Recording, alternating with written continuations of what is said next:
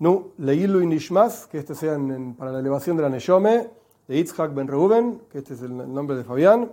Ok, Parsha de esta semana, Parshas Emoir. Parshas Emoir es una parsha muy interesante que habla principalmente de los Koyanim, de lo que tienen que hacer, lo que no tienen que hacer, etcétera, etcétera. El comienzo de Parshas Emoir es, entre comillas, problemático, como todas las cosas en la toira, sí. Sí, sí, sí. No pasa nada. El comienzo de Parshas Emoir es para entender, para explicar. Y hay un comentario de Rashi, y en base a ese comentario de Rashi vamos a empezar a, a volar por toda la toira un poquitito para tratar de entender. ¿Qué dice la Parsha? Dijo Dios a Moishe, Emoir la Koyanim, por eso se llama Emoir, decile a los Koyanim, Pnei Aaron, hijos de Aaron, veo Marta Aleyem, y has de decirle a ellos, Lenefesh lo No se impurifiquen, muchachos. Cuando alguien fallece, ustedes, Koyanim, no se pueden impurificar. Ok, lindo versículo. Si alguien estuvo prestando atención, es un versículo problemático. ¿Por qué? De vuelta. Le dijo Dios a Moishe, decile a los sacerdotes y deciles que no se impurifiquen. Ya está, decile. Decile, ¿te quedó claro? ¿Por qué tenés que repetir decile y decile? Rashi explica. Rashi dice, ¿por qué dice dos veces Emoir Beomarta? Has de decirle a los Koyanim y les vas a decir, y esta es una frase que Rashi copia del Talmud, Lehazir Gedoili Malaktanim. Traducción literal, para advertir los adultos tienen que advertir a los chicos. Es decir, vos tenés un Koyen que es un adulto y el tipo sabe lo que tiene que hacer, lo que no tiene que hacer, y hay un niño, niña, niña, es todo igual, es todo lo mismo. Y hay un niño que no sabe lo que tiene que hacer. Entonces el adulto es responsable, jinuj, educación, por enseñarle al chico, hace así, así, así, hace esto, hace lo otro, no hagas aquello, etcétera, etcétera. Por eso dice dos veces. Moishe le dice a los koyanim, los koyanim tienen que decir a los coanitos, no sé cómo se dirá, los chicos chiquititos, que no se impurifiquen. Punto, podríamos seguir adelante y ya está. Pero el Rebbe plantea una cosa interesante. En el mismo lugar en el Talmud de donde Rashi saca su comentario, hay otros dos lugares en la Toira donde dice exactamente lo mismo. Es decir, que los adultos tienen que advertir a los chicos. Ahora explico cuáles son los lugares. Pero antes de eso, esto también es problemático. ¿Para qué necesitas tres lugares que digan lo mismo? No hay una cosa en la Toira. Las cosas te dicen una vez y ya está. Y si no entendiste, volvé para atrás la página y estudia de vuelta. ¿Te lo tengo que decir tres veces? No estoy diciendo que no hay que repetir en la escuela las cosas, está todo bien, hay que repetir las cosas. Y el que no sabe tiene que preguntar, y el, maestro, maestra tiene que volver a explicar, está todo bien con eso. Pero la toira, si vos tenés un texto, no necesitas repetir cosas en el texto. De última, volver a leer, ningún problema. El texto sigue, fluye y te dice una sola vez las cosas y ya está. ¿Por qué dicen tres lugares diferentes lo mismo? Los adultos son responsables por los chicos. Esta es una pregunta que plantea el Talmud. ¿Cuáles son los tres lugares donde encontramos esta idea de que los adultos tienen que cuidar, digamos, educar a los chicos para que hagan esto o aquello? ¿O no hagan esto o aquello? De vuelta, tres lugares. El primer lugar es en Parsha Shmini, más atrás. Parsha Shmini, la toira, está hablando ahí de kashrus. ¿Qué animales se pueden comer, qué animales no se pueden comer, etcétera? Y habla de sheratzim. Sheratzim son bichos, insectos. No se pueden comer insectos. ¿Okay? Ahí es el primer lugar donde la toira dice que las personas, los adultos, tienen que cuidar que los chicos tampoco coman insectos. No le juegan por acá, por allá, había un bicho, se le puso en la boca. No comemos bichos. ¿Por qué? ¿Cómo? No sé, mire, es para estudiar otro día. La práctica no comemos bichos. Entonces vos, adulto, tenés que ser responsable por decir al chico que no coma bichos. Listo. Y la expresión, la expresión talmúdica es la misma. Les hay que advertir a los chicos, los adultos, a los chicos, no hagas esto, no hagas aquello. Punto. Segundo lugar es en Payas Mois. Vaya Zahar y entre un montón de otras cosas que habla, de no comer sangre. No se puede comer sangre, morcilla, todas esas cosas, no se pueden comer. Y ahí de vuelta, la toira advierte que los adultos tienen que advertir a los chicos, no coman sangre. ¿Por qué es necesaria tanta advertencia? Porque en la práctica los pueblos que habitaban en la tierra de Canaán eh, andaban en eso, les gustaba comer sangre. Entonces nosotros, si vamos a entrar en la tierra de Canaán, nos advierten no hagan lo mismo que hacen ellos, no coma sangre. ¿Ok? Y tercer lugar, Parsha Semoir. Los Koyanim adultos tienen que advertir a los Koyanim chiquititos de que no se impurifiquen con los muertos, etcétera, etcétera. Perfecto. ¿Por qué tres lugares? ¿Para qué necesita decir la, cosa, la misma cosa tres veces? Y el Talmud explica, lo que viene ahora es un poco técnico, pero prestar atención y estudiar un poquito más profundo, por eso eh, me parecía adecuado todo esto, ya que a Fabián le gustaba estudiar en profundidad, vamos a estudiar un poquitito más en profundidad. ¿Qué diferencia hay entre estos tres lugares? Bichos, no comer bichos, no comer sangre, no impurificarse a los muertos. Al respecto de no comer bichos, la prohibición, todas las prohibiciones en la toira, todas las mitzvahs en la toira tienen una medida. ¿Cuánto tenés que hacer para decir que transgrediste o no transgrediste? Y lo mismo pasa al revés. ¿Cuánto tenés que hacer para decir que cumpliste la mitzvah o no? En Pesach hay que comer matze. ¿Cuánto? ¿Me como una caja de matze? ¿Cumplir la mitzvah? ¿Como un gramo de matze? ¿Cumplir la mitzvah o no cumplir la mitzvah? Ok. La medida ahí es un kezais, 28 gramos. Sí. ¿Y en qué momento? Obviamente. Si lo comiste el otro día no sirve para nada. ¿Bien? Totalmente. Eso es parte de la medida y la definición concreta de una mitzvah. Seguro. Al respecto de bichos, la toira dice que cualquier cantidad de bicho que comas, kolshehu se dice, cualquier cantidad ya transgrediste. No tenés que comer un coso así grande. No, no, no, cualquier cantidad de bicho ya transgrediste. Quiere decir que es una prohibición grave, seria. Si yo te digo, si comiste esto, transgredís, pero si comiste esto, no transgredís, podés medir. Pero si comiste un miligramo, ya transgrediste, no me das ni un espacio para moverme es muy, muy serio. Entonces, si la toira solamente hubiese dicho que los adultos tienen que educar a los chicos, en la mitzvah de Sheratzim, de bichos, es muy estricto. No puedes aprender de ahí a todo el resto de la toira. El resto de las prohibiciones no son tan estrictas. Pero acá es muy estricto. Entonces no alcanza con Sheratzim. Ok, vamos al próximo paso. Sangre. ¿Qué gravedad, digamos, tiene la mitzvah de comer sangre? El castigo que la Torah aplica por una persona que come sangre es Koreis, ser recortado del pueblo judío. Así de, grave como suena. Punto. Chao. Tu Neshome se recorta. Hay un, hay un vínculo entre el Neshama, el alma y, Dios. Cortamos ese vínculo. Chao. ¿Come sangre? Fuiste. Así es el Talmud, así es la Torah, etc. Koreis, Karet. Quiere decir que también es grave. Si la Torah solamente hubiese dicho sangre, los adultos tienen que enseñar a los chicos que hay que educarlos, etc., en la mitzvah de sangre. Quizás hay que educarlos en las mitzvahs que son súper graves. Las que no son tan graves, no. Entonces no puedes aprender solamente de sangre. No puedes aprender solamente de bichos, porque también es grave. Es una medida ínfima, ya transgredís. No puedes aprender solamente de sangre, porque también es grave. El castigo es terrible. ¿Estamos? Y no alcanzaba con decirlo solamente dos veces, bichos y sangre. El Talmud sigue explicando, no. Bichos y sangre son prohibiciones para todo el mundo por igual. Todos tienen el mismo nivel de prohibición. Todo el pueblo de Israel tiene el mismo nivel de prohibición.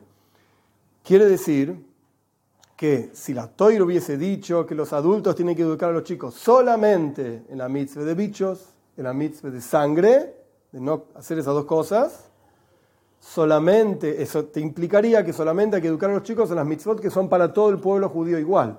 Las mitzvot de los koyanim, no. Las mitzvot de los Levim, no. Las mitzvot del rey, no. Hay otras mitzvot que no son para todo el mundo. Y en esas no habría que educar a los chicos. Por eso viene la Torah y trae el tercer lugar, el tercer lugar en Payasemoir. Los Koyanim tienen que educar a los chicos también. ¿Estamos hasta acá? Tres lugares donde la Torah dice lo mismo. El Talmud explica por qué cada uno de ellos es necesario en sí mismo. Y uno podría decir, bueno, entonces decime solamente de los Koyanim. Y no me diga los otros dos. Esto es clásico pensamiento talmúdico para atrás y para adelante. Decime solamente el tercer lugar y los otros dos borralos. No, porque los Koyanim tienen muchas mitzvahs, dice la Toira, dice el Talmud. Tienen muchas cosas que nosotros que no somos Koyanim no tenemos. Entonces, si hubiese dicho que hay que educar a los chicos solamente con los Koyanim, ah, bueno, porque ellos tienen muchas mitzvahs y el resto no. Entonces necesitan los tres lugares. ¿Estamos? Muy bien. ¿Qué podemos aprender de esto al respecto de Jinuj, del estudio concreto, digamos, por qué era necesario cada uno de estos lugares con las lógicas de cada una de ellas, simplemente resumen rápido. Bichos es muy estricto porque cualquier cantidad ya transgredís. Sangre es muy estricto porque el castigo es recortado del pueblo judío. Estos dos juntos no sirve porque se aplica a todo el pueblo judío y las cosas que no se aplican a todo el pueblo judío no. Koyanim tiene muchas mitzvahs, necesitan los tres. Y a través del conjunto de esos tres lugares, la Torah te enseña, los adultos tienen que educar a los chicos. ¿En qué mitzvahs? En todas. De todo tipo. Sea cual fuera el castigo, sea cual fuera la forma, sea quien fuera que la tiene que cumplir, no importa. El adulto tiene que educar al chico. Tiene que advertir, esa es la traducción literal, lehazir. Advertir, ya vamos a ver una traducción un poco más profunda. ¿Estamos hasta acá? Bien, avanzamos al próximo paso. Hasidis explica, hay muchas formas de decir educar. Lehanech, educar, de la palabra hinuch. Lelamed, enseñar. ¿Por qué dice el Talmud lehazir? Lehazir es advertir así con el dedo. No hagas esto. ¿Por qué dice lehazir? Hasides explica que la palabra lehazir viene de la palabra zoihar. Zoihar es brillo. Algo que es lindo, agradable, bonito. Entonces, cuando un adulto tiene que educar a un chico, la toira nos está enseñando la forma de educar. ¿Qué tenés que decirle? Bueno, qué sé yo, toma, la toira dice todo esto, hace esto y no hagas aquello. Eso es el contenido. La pregunta es cómo. ¿Cómo le hazir que el chico brille? Que el chico disfrute de lo que estás diciendo. Entonces, cuando de vuelta la toira nos enseña que hay que educar, es le hazir que los adultos tienen la obligación no solamente de dar información, sino de cómo la vas a dar. La tenés que dar en forma de zoyar, brillo, agradable, bonito, etc. Entonces, a mí se me ocurrió, dado que Fabián era un educador por excelencia, esta es mi humilde interpretación y, forma de verlo, entre otras cosas, amigo, maestro, estudiante, de todo, etcétera, etcétera, pero en adición a todo eso era educador. Y me pareció, obviamente la gente en, en La Plata, por lo menos muchísimas generaciones, como hablamos antes, fueron educadas por él, y todos tienen un gran recuerdo de él de que su educación no fue pesado. Hoy se vino, hoy nos toca Butinov. Terrible. La gente disfrutaba de él. Chicos, medianos, adultos, el, club de la amistad, todos disfrutaban de lo que él enseñaba y cómo enseñaba y, el hayus, las ganas que le ponía. Entonces se me ocurrió a mí, él era un ejemplo de Lehazir Gdoili Malaktan. ¿Cómo enseñás? Zoyar, que brille, que sea agradable. ¿Qué tiene que ver eso con las tres veces que está explicado esta mitzvah en la Toira? Porque quizás, y esto solamente quizás, podés decir que hay casos en los cuales uno podría pensar que no es necesario que la enseñanza sea zoyar, brille. Podrías pensar que no. Y viene la Torah y te dice, estás equivocado. Incluso en cuatro situaciones que ahora vamos a estudiar, incluso en esas cuatro situaciones, en cada una de ellas tiene que ser, les hace y malaktani. ¿Cuál es la primera? Shratzim. Shratzim son bichos. ¿Cuánto es la medida que tenés que comer de un bicho para que sea prohibido? Kolshu. Ínfima. Y eso ya está prohibido. Uno podría pensar, cuando enseñás, eh, decir la cosa más o menos. No, no pasa nada. No, no, no, no entendiste. Lo mínimo, lo más ínfimo, es fundamental. No hay cosas en la teoría que vos decís, no importa, haz lo que quieras. No, no es hacer lo que quieras. Hay una forma yiddish de hacer las cosas. Y cuando enseñas esa forma yiddish de hacer las cosas, por más que estés hablando de algo minúsculo, tiene que ser en forma de zoyar. Que brille, que la persona disfrute incluso de algo que es, pero es insignificante esto, no importa. Y no estoy hablando de si paisaje es el, 14 de Nisan o el 25 de Nisan. Esto ya es algo más grave, digamos. De cosas muy pequeñas que son puntitos y comas y que uno puede decir esto no, tiene ninguna importancia, con la historia que ya contamos mil veces sobre el, tipo que se le quejó al rabino, de que por qué hay que ser tan estricto y cada, punto y cada coma son importantes en la toira. Hay cosas que son detalles insignificantes y no importantes. Y el rabino le contestó, por un montón de tiempo estuve tratando de responderte el email que me mandaste con la pregunta y después me di cuenta que le faltaba un puntito al email. Estaba, no sé, jaimeuncle.gmail.com.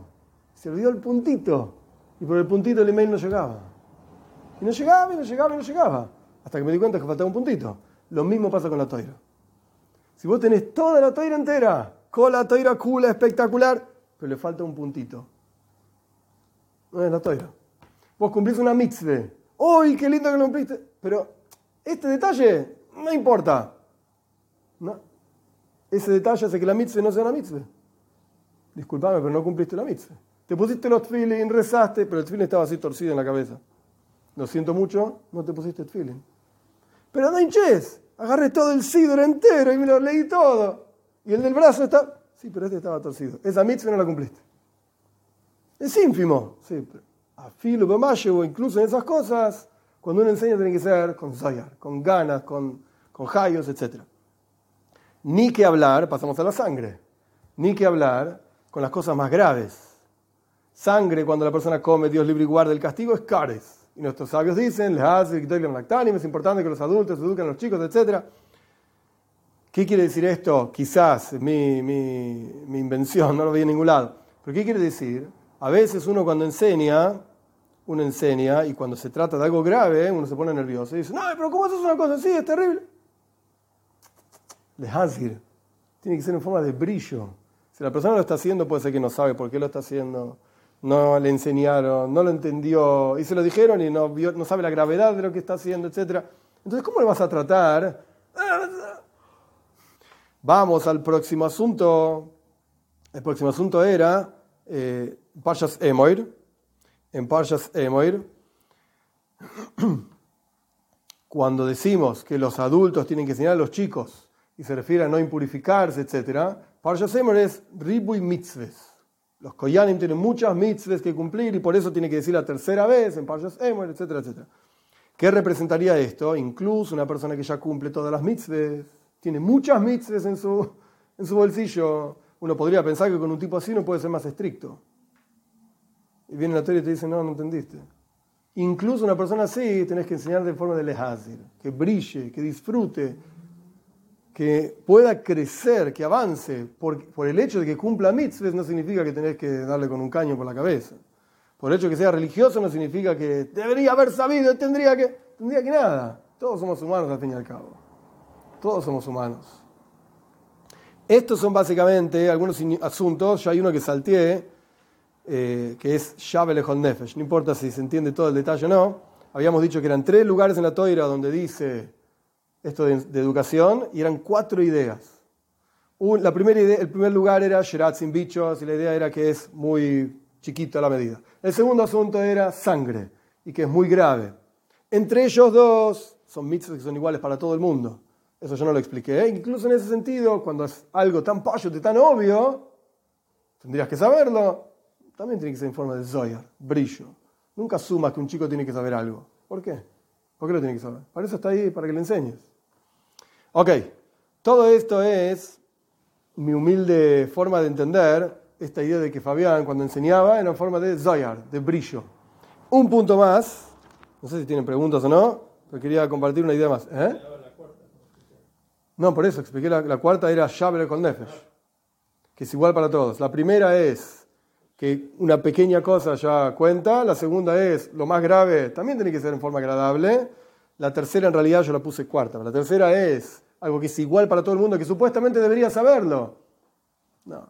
Incluso así enseñar con ganas. Eh, y la última es, incluso una persona que ya es religiosa, tiene muchas mitzvahs, igual tienes que enseñarle con ganas. Ok. En Parsha Semor, otra de las cosas que se habla es Sfiras Oimer. Justamente ahora estamos en la, época de la cuenta del Oimer. Más allá de todo lo que significa, muy bekitsur, muy en resumen, salimos de Mitzrayim, de Egipto, y nos acercamos a la entrega de la toira en Shavuot y vamos contando los días. Ok. No estoy diciendo que hay que contar los días, para qué, cómo, cuándo, no importa ahora. Pero en Parsha Semor dice, Fartem Lohem y Van a contar para ustedes, así está escrito, desde después de Pesach. Shabes, Pesach, ahí no importa para contar para ustedes después de Pesach los 49 días. Y los comentaristas preguntan, debería decir Usfartem llaves. Van a contar después de Pesach. ¿Por qué la gem para ustedes? ¿Qué es contar para vos? ¿Se entiende la pregunta? ¿Qué significa contar para vos? La respuesta alágica es que cada uno tiene que contar. No caso con que uno cuente para todos. Todos tienen que contar en forma individual. Ok, vos tenés que contar. Pero hay enseñanza Hasidish, y ahora sí vamos a leer el texto adentro como le gustaba a Fabián. Es muy cortito igual, no se preocupen. que es muy interesante la perspectiva Hasidish. Al respecto de la educación, ya dijimos, la perspectiva Hasidish es Zoyar, que brille. Al respecto de Sfira Soimer es la misma idea. Vamos a ver. Este, es un, este texto es una Yom Yom, la Yom es un librito que escribió el Rebe con enseñanzas hasídicas, una para cada día. Que la mayoría son muy cortitas, esta justo es un poquito más larga, pero es un parrafito chiquito. Y el Rebbe dice así, acá hay que pensar un poco los años porque no tengo en la cabeza. Eh, lo que voy a decir no es una repetición, así que presten atención. El lunes, perdón, el segundo día de Shavuos del año Tov Reish Hofzain. Tov Reish Hofzain es 1000, 861, si no me equivoco, el Tzemach Tzedek, el tercer rebe de Jabal, contó en la comida de Shavuos, de la fiesta de Shavuos, que el segundo día de la fiesta de Shavuos, del año Tafkuf Nun Hei, estos 1795, en la comida de Shavuos, el Alter Rebbe dijo, su abuelo, que el segundo día de Shavuos del año Tov Kuf 1768, en la comida de Shavuos, el Magid de Mesrich dijo, generación tras generación, si se lo fueron pasando, ¿qué dijo el Magid de Mesrich? El Magid de Mesrich fue el segundo Rebbe hasídico. La toira dice en Payas Emoirus, Fartem Lochem, van a contar para ustedes. Sfartem, la palabra contar, viene de la palabra sfirus, ubehirus, brillo, brillar, como Even Sapir, una piedra preciosa. La palabra usfartem viene de la palabra brillo. Usfartem lachem, cuando la teira dice, van a contar para ustedes, lee de otra manera, mucho más profundo. Tenés que hacer que el ustedes, entre comillas, sea brilloso. Vos tenés que brillar.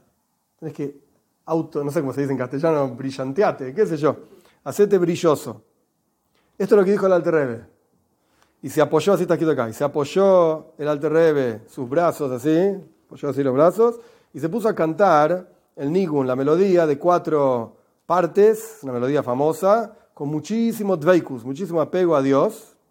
Es una melodía que los Hasidim cantamos solamente en momentos muy, muy especiales.